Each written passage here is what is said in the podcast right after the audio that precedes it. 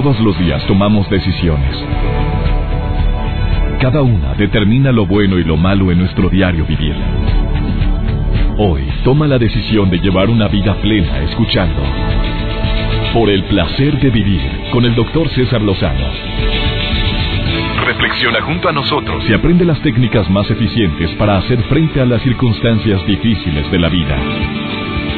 Por el placer de vivir con el doctor César Lozano. Hoy no cabe duda que las personas vienen a nuestra vida por diferentes motivos. En una ocasión leí que era por que había personas que eran como cometas que aparecen fugazmente en nuestras vidas y luego desaparecen y vuelven a aparecer mucho tiempo después. Pero hay personas que son como las estrellas. Están constantemente con nosotros. En días nublados a lo mejor no aparecen. En días oscuros a lo mejor batallamos para encontrarlos. Pero qué maravilla cuando encontramos seres incondicionales que están en las buenas y en las malas, esos hombres y mujeres que aparecen en nuestra vida, así como el oxígeno que respiramos.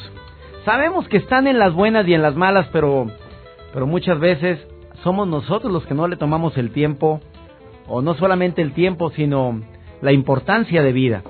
El día de hoy quiero agradecer a tantas personas que han aparecido en mi vida, y me han ayudado a compartir estos temas de por el placer de vivir, no solamente a la gran cantidad de especialistas que comparten voluntariamente su tiempo en las entrevistas que tengo el gusto de compartir contigo, simplemente son personas que que saben, conocen y quieren expresar lo que han aprendido a lo largo de la vida, pero también gracias a la gente que, que me envía mensajes, que en el Facebook se toman la, el tiempo de enviarme reflexiones que, que no dejan de sorprenderme.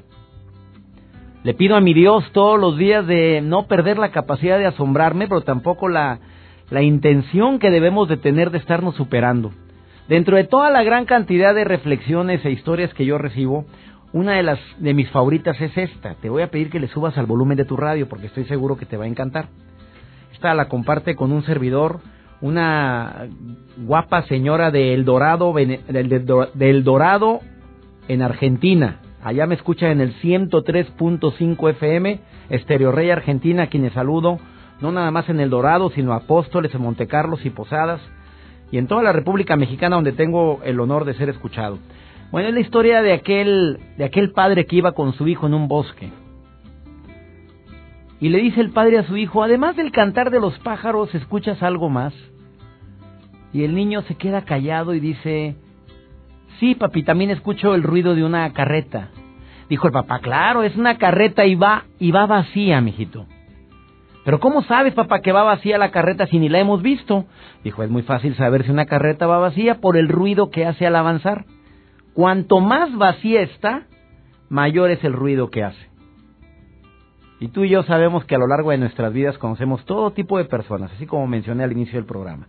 Gente que está en las buenas y en las malas, personas que comparten su ser y su saber con nosotros, pero también conocemos a personas que son como las carretas vacías. Hablan y hablan y hablan. O sea, hablan, son muy ruidosos, hombre, hablan demasiado. Presumen lo que no tienen, pero también llegan a menospreciar a la gente por hacer por hacer alarde de todo lo que han logrado. Entonces, es cuando podemos hacer esta extrapolación con lo de la carreta. Hay demasiada gente que está vacía por dentro y necesita hablar. Y sobre todo, ¿sabes qué necesitan?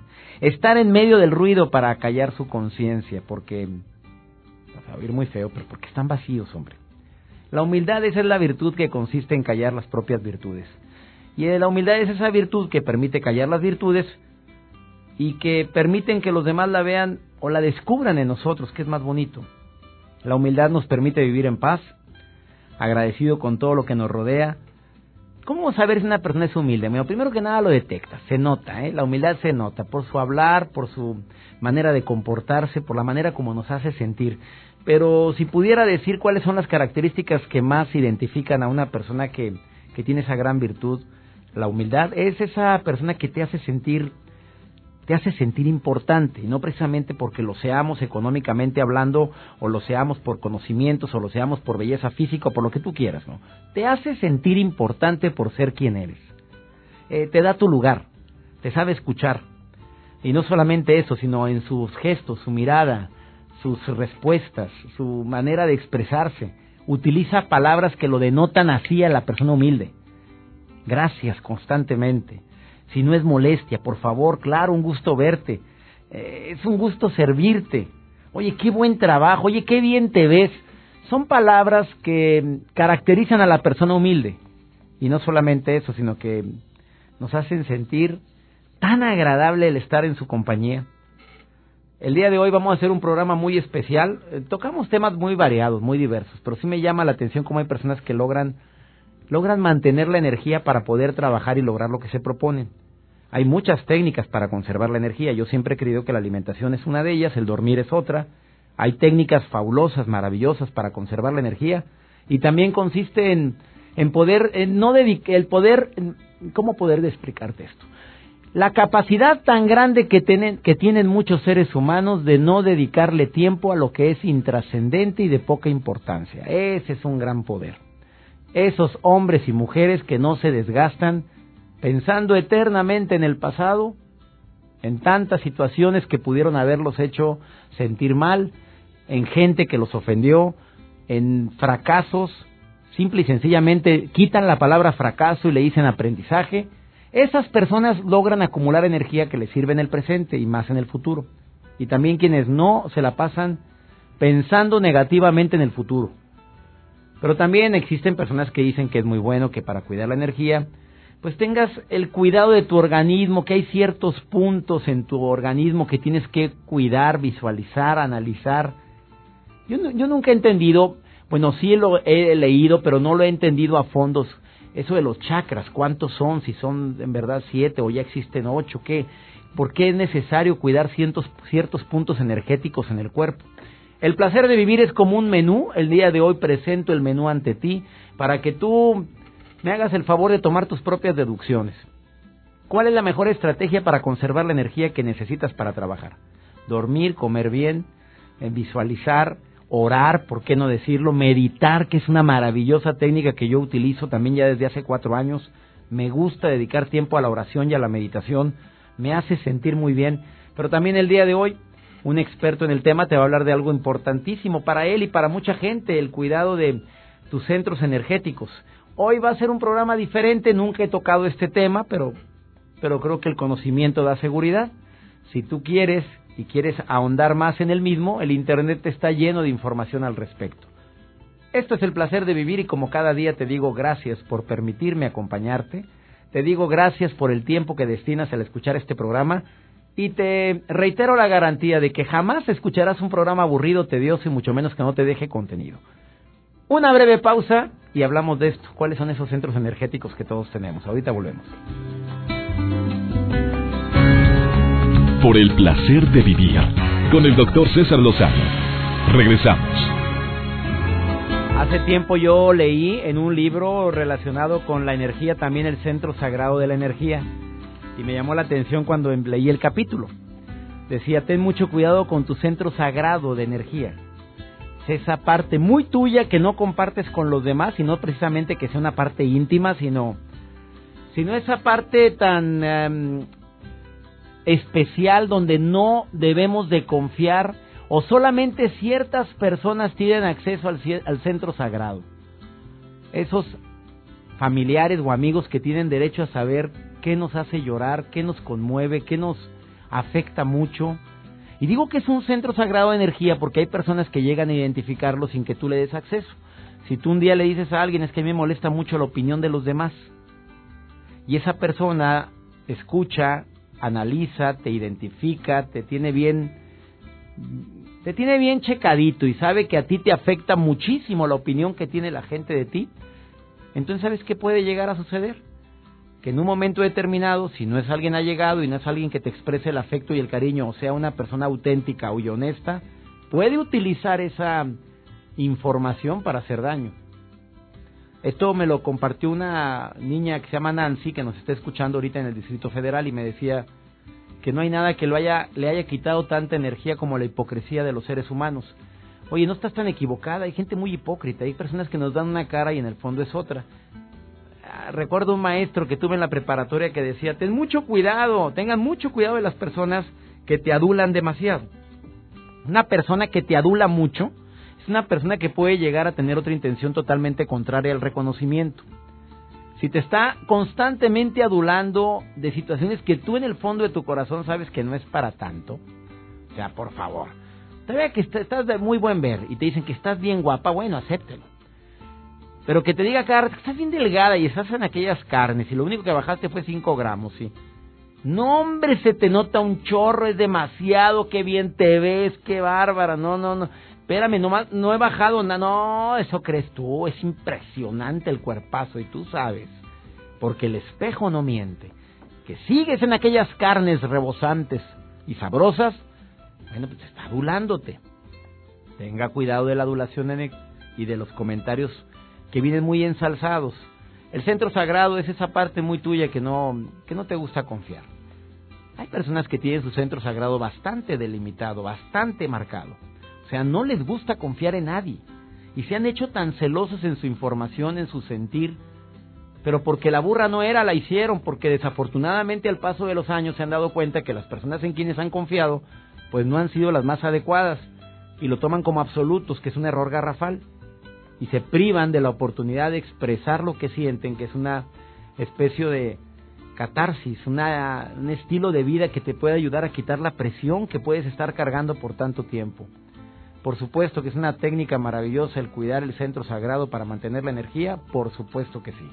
Creo que es fundamental en tiempos de crisis saber confiar en la persona indicada y no confiar en cualquier persona y más información que para ti significa mucho sobre todo al estar compartiendo tus planes, me acordé de una historia muy corta.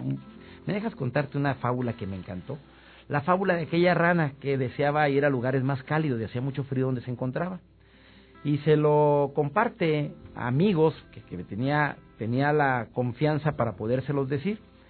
Y le dice a este tipo de aves, que eran unos gansos, oye, yo quiero lugar a lugares más, más templados, me encantaría estar en lugares donde no hiciera tanto tanto frío, los gansos le dicen, no hombre, no te preocupes, nosotros se transportamos, pero pues yo no sé volar, dijo la rana.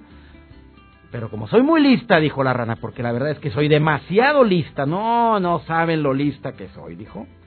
Yo, le, yo voy a hacer hasta lo imposible por tomar la, la forma o la manera de volar con ustedes. ¿Y cuál fue? Déjame decirte. La rana dice, consíganme una caña y en esa caña voy a poder eh, colgarme yo ¿Cómo te vas a colgar? ¿De la boca? ¿De la boca? Y ustedes un, ganso de cada lado y nos vamos hasta allá a volar hasta el sur y de esa manera no voy a tener tanto frío. De la boca, de la boca me cuelgo y la allá va la rana volando. Se sujetó fuertemente de la boca y allá iba. Ya ven que soy bien lista, dijo antes de compartir, antes de volar, de emprender el vuelo. Yo sabía que lo iba a lograr. Y allá va la rana bien decidida. Cuando pasó por un pueblo, la gente salió asombrada a ver a la rana, el espectáculo inusual, viendo una rana colgada de una caña con un ganso de un lado y un ganso del otro que la llevaban. ¡Qué bárbaro! ¿A quién se le ocurrió tan brillante idea? Y la rana emocionada oyendo eso grita, a mí, cuando dijo a mí se soltó y se embarró y murió. A veces no es bueno andar alardeando de tantos éxitos es la moraleja. Calladitos nos vemos más bonitos, ¿no crees tú? Esta reflexión ayuda muchísimo a, a evitar meternos en tantos broncas. Ahorita regresamos, estás en el placer de vivir. Por el placer de vivir, con el doctor César Lozano. Regresamos. Hoy en el placer de vivir recibo a José Antonio Palos, que es investigador, artista, terapeuta, escritor, también es coach en programación neurolingüística y, y le gusta todo el conocimiento de la energía, específicamente también a través de la canalización y del el equilibrio de los chakras. No sé si se dice equilibrio, ¿cómo se dice? Porque he oído hablar de algo de alineación de chakras. José Antonio, te recibo con mucho gusto en este programa. ¿Cómo estás? Muy bien, doctor. Muchísimas gracias, César. Este, sí, ese equilibrio y alineación son equivalentes. Se trata de poner en armonía estos siete centros principales. Son siete. Así es. Aunque hay ahora recientemente están escribiendo un octavo chakra, pero tú dices que son siete. Básicamente los principales son siete.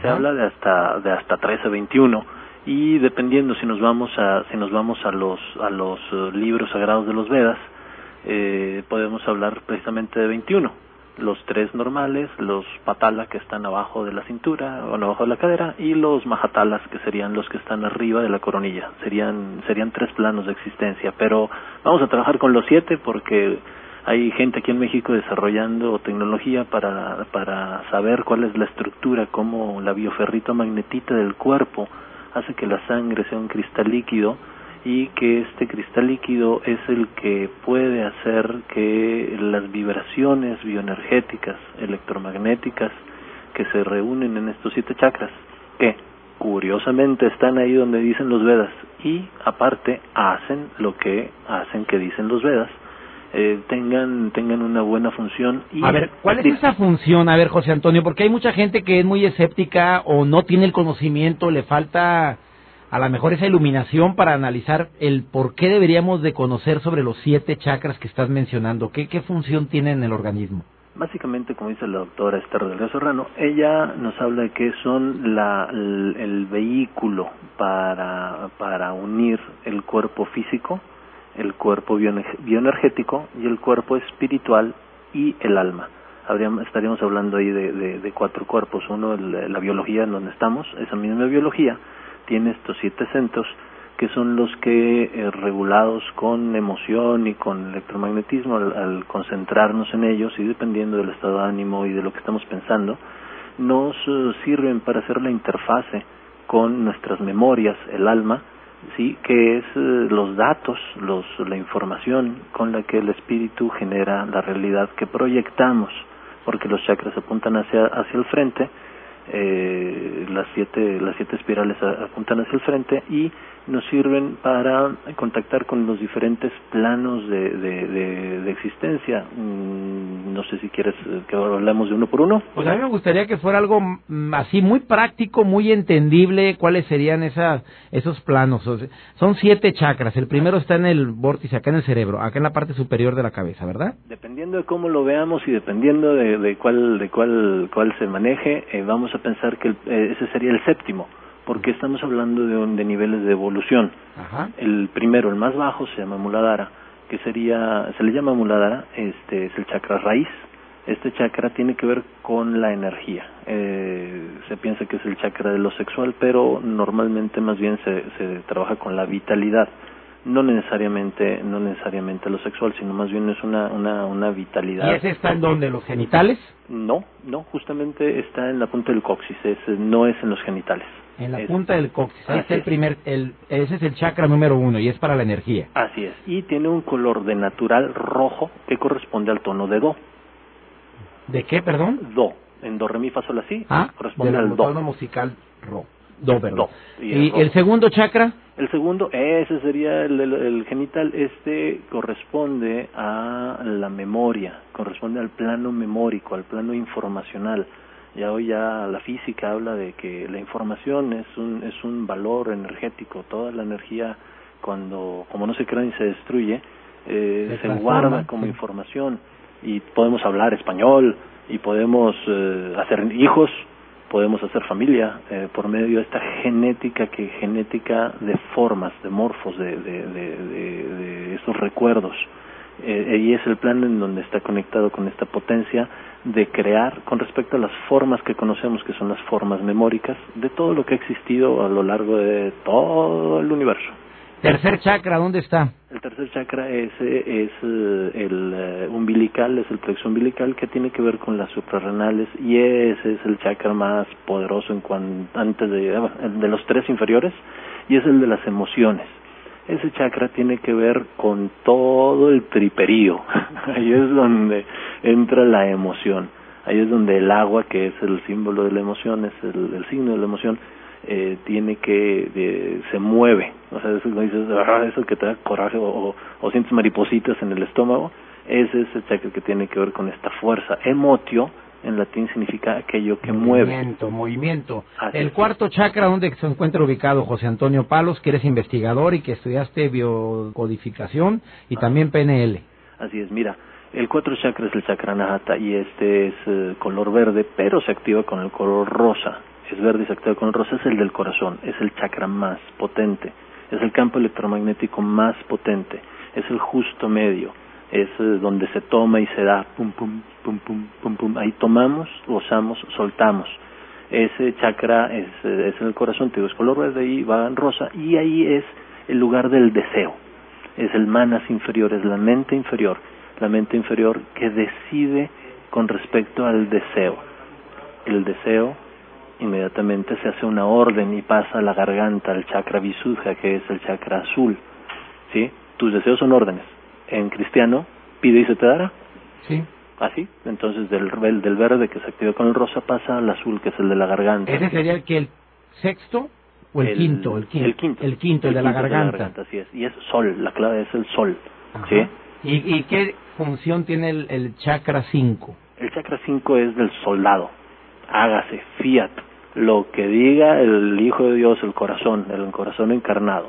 Tus deseos son órdenes y las órdenes las da el chakra del poder. ¿Y los últimos dos chakras dónde se encuentran ubicados? El, contra los colores naturales y eh, que vienen siendo la, eh, sería el del entrecejo, el famoso tercer ojo, este tercer ojo tiene un color añil, que sería de uno de los... Uh, ¿Color qué? Perdón, no entendí la palabra. Añil, es azul añil. Azul. O sea, es que abajo es azul y arriba es añil. Son dos colores, son el, el azul tiene dos tonos, son es algo bien interesante.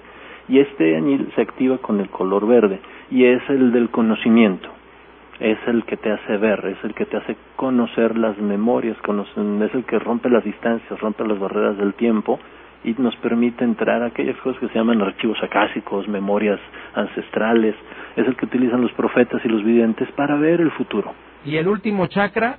El, último chakra, número 7. El Sasahara, este es el chakra de mil pétalos, es la corona, es el chakra que se enciende, se enciende y hace la aureola de los santos, aquello que los reyes queda como una coronita de, de, oro reluciente, bueno, los santos, los reyes santos de la antigüedad, tenían encendido este chakra y emana luz. Se ha descubierto que emana una luz y es el chakra de la sabiduría, la iluminación y la alegría. Y es diferente al conocimiento. ¿Por qué es importante alinear los chakras? ¿Por, ¿Y cómo se hace? Rápidamente, porque me queda nada más un minutito y medio, amigo. Ok, se hace por medio de muchas terapias, principalmente bioenergéticas, pero lo más importante es liberar la emoción que te tiene atado. Anthony de Melo dice, eh, maestro, ¿cómo ¿Quién lo dice? No entendí quién. Anthony de Melo. Anthony de Melo. Dice, maestro, ¿cómo puedo alcanzar la iluminación? Y el maestro contesta, ¿qué es lo que te tiene atado? Y como los chakras son energéticos, nos ata la energía, y la energía es la emotio, la que mueve, el ánima de los griegos. Nuestras emociones son las que atan nuestros deseos hechos órdenes.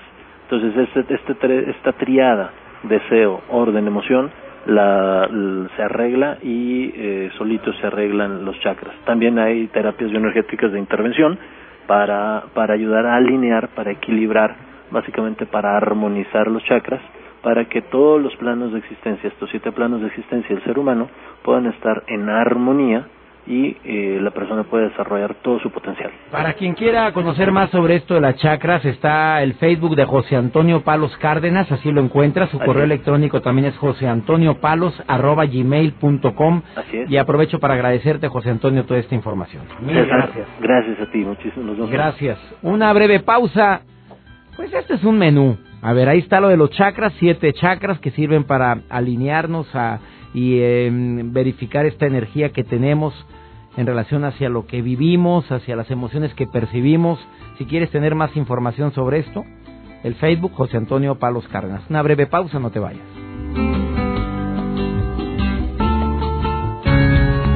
Por el placer de vivir con el doctor César Lozano. Regresamos. Oye, muchas preguntas en relación con el tema de los chakras. Bueno, según el hinduismo, los chakras son centros de energía inmensurable que no puede ser medible de ninguna manera.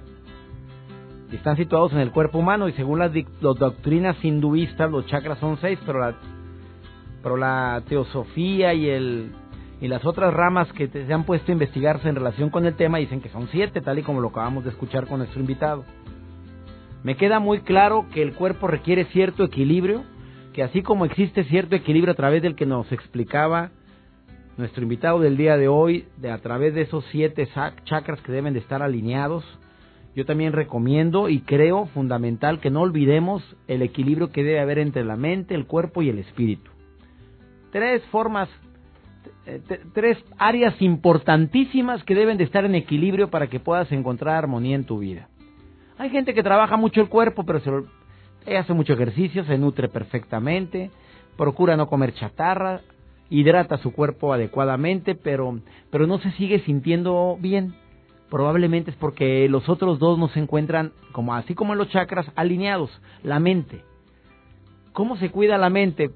Reservándote el derecho de admisión de la cantidad de pensamientos que abundan y que tú puedes tener en este momento y que puedes asumir y tener y estar rumiando el pensamiento de algo que ni te beneficia ni te hace sentir bien de ninguna manera. Obviamente, al momento en que dejas a la loca de la casa, como se le llama a la mente, que haga lo que le dé su reverenda gana, empiezas a tener cierto desequilibrio. Te sientes raro a nivel energético. Tanta preocupación, tanto estrés, tantos pensamientos desgastantes cambian tu centro de equilibrio. Y ni se diga el espíritu, somos mente, cuerpo y espíritu. Y al momento en que tengo una comunicación con el Ser Supremo o trabajo mi área espiritual, a lo que tú creas, verdaderamente siente cierto equilibrio. Ahora hay gente que reza y reza y está en oración, en meditación constante, en conexión directa con su espíritu, pero no siente la armonía, pues también a lo mejor no está comiendo saludablemente o no está cuidando los pensamientos. Otra forma de hablar de la energía es esa. Vamos con nuestra colaboradora del día de hoy, Ana Checa, por el placer de preguntar. Querida Ana, ¿cómo estás? Te saludo con mucho gusto. Por el placer de vivir presenta por el placer de preguntar con Ana Checa. Hola, soy Ana Checa de arroba Pregúntale Ana. ¿Te vas a cambiar de casa pronto? Híjole, es horrible, ¿verdad? Tener que pensar en todas las cosas que tienes que llevar a tu nueva casa. Bueno, lo primero que tienes que hacer es seleccionar qué te vas a llevar, qué puedes donar y qué vas a tirar. No puedes llevarte todo de un lado al otro. Una mudanza es una muy buena oportunidad para deshacerte de cosas que no necesitas y que a otros pueden servirles o que de plano ya tienen que pasar a mejor vida y irse al bote de la basura. Lo siguiente que vas a hacer es guardar las cosas en cajas. Las cajas las puedes conseguir en varios lados y es importante que las fortalezcas con algún tipo de cinta para que no se vayan a, abrir por abajo a la hora que las muevas y que etiquetes cada caja que pongas qué hay en cada caja y de quién es, para que a la hora que bajen las cajas de la mudanza en la nueva casa sepan a dónde se van a dirigir. Yo cuando me he cambiado de casa lo que hago al llegar es, por ejemplo, ponerle a las puertas de los cuartos, ponerles número. Y entonces las cajas les pongo número también y entonces la gente va llegando, los de la mudanza, y van sabiendo dónde poner las cajas. Ya saben que las cajas con el número uno van en el cuarto número uno, o lo que dice cocina en la cocina. Y así es mucho más fácil poder ir acomodando las cosas. Una manera práctica para guardar la ropa y que la puedas mover de un lado al otro es con una bolsa grande de las de basura, de esas que tienen jareta por la parte de abajo, le hagas un hoyo en la parte de arriba y la uses como funda de tintorería para la ropa. Entonces así, y por abajo la cierras y entonces puedes mover la ropa de un lado al otro sin que se ensucie, sin que se maltrate. Yo esas cosas, por ejemplo, las llevo primero, no las mando en la mudanza. Hay cosas que sí es más importante que las lleves tú que que las mandes en la mudanza. Ahora, si te vas a cambiar de ciudad, bueno, pues tal vez no es posible. Las cosas de valor, llévalas tú o encárgaselas a tu mamá o a alguien de tu familia y llévalas después. No las vayas a llevar en el momento de la mudanza, ni en tu bolsa ni en ningún lado, porque corres el riesgo de que se pierda. Cuidado donde dejas tu bolsa también a la hora de la mudanza, porque hay mucha gente que está entrando y saliendo en una casa cuando te estás mudando. Entonces es muy fácil que tu bolsa desaparezca cualquier cosa que esté dentro. Por favor, cuando te cambies de casa, deja la casa limpia, en buen estado. No te lleves cosas que no son tuyas. Y deja todo como te gustaría que lo encontraras si tú te fueras a cambiar a esa casa. Esto fue por el placer de preguntar con Ana Checa. Me puedes encontrar en arroba preguntaleana y en www.preguntaleana. Por el placer de vivir con el doctor César Lozano. Regresamos. Claro que hay personas que te quitan la energía nada más con su sola presencia, de acuerdo con el comentario que me hace Fermín, muchas gracias en el DF. Se llaman vampiros energéticos, me dice Fermín. Yo ya he tocado ese tema de los vampiros energéticos, esa gente que con cuya sola presencia, oye, te quedas todo aguado. Ya sea por las críticas que hace, a veces por la mala actitud que tiene o probablemente nada más la sola presencia, yo no sé qué es, ¿eh? pero sí hay gente que nada más llegan a un lugar y sientes que es el ambiente más pesado. Por supuesto que la crítica es otra forma de poder bajar la energía. Eh, gracias, María Antonieta, que me, me escuchas en Piedras Negras, Coahuila. Dice César, hay personas que no han medido la cantidad de energía que se derrama y se derrocha cuando estamos criticando y hablando de los demás. Demasiada. Aunque hay autores, amiga, que dicen que también es una especie de terapia, que también eso ayuda a, soltar las emociones eh, negativas. El hablar de los demás generalmente es una especie de catarsis para ver que hay gente que está en peores condiciones que uno mismo. Claro que hay mejores técnicas como para poder mejorar la energía, ¿no crees tú? Esto fue por el placer de vivir, qué gusto me da poderte saludar donde quiera que estés. Como siempre, yo le pido a mi Dios que, que bendiga tus pasos que bendiga tus decisiones para que no tengas fugas de energía por decisiones más mal tomadas. Una decisión bien tomada generalmente nos quita de muchas broncas. Para tomar buenas decisiones se requiere tiempo y análisis. Ojalá y este programa te haya ayudado precisamente a eso. Soy César Lozano y le pido a mi Dios que nunca olvides que el problema más grave no es lo que te pasa, es cómo reaccionas a eso que te pasa. Ánimo, hasta la próxima.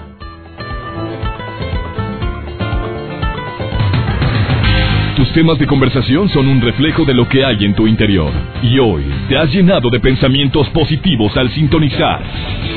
Por el placer de vivir con el doctor César Lozano. Escúchanos mañana con nuevas técnicas y alternativas para disfrutar de Por el placer de vivir con el doctor César Lozano. Con el doctor César Lozano. Una producción de MBS Radio. Todos los derechos reservados.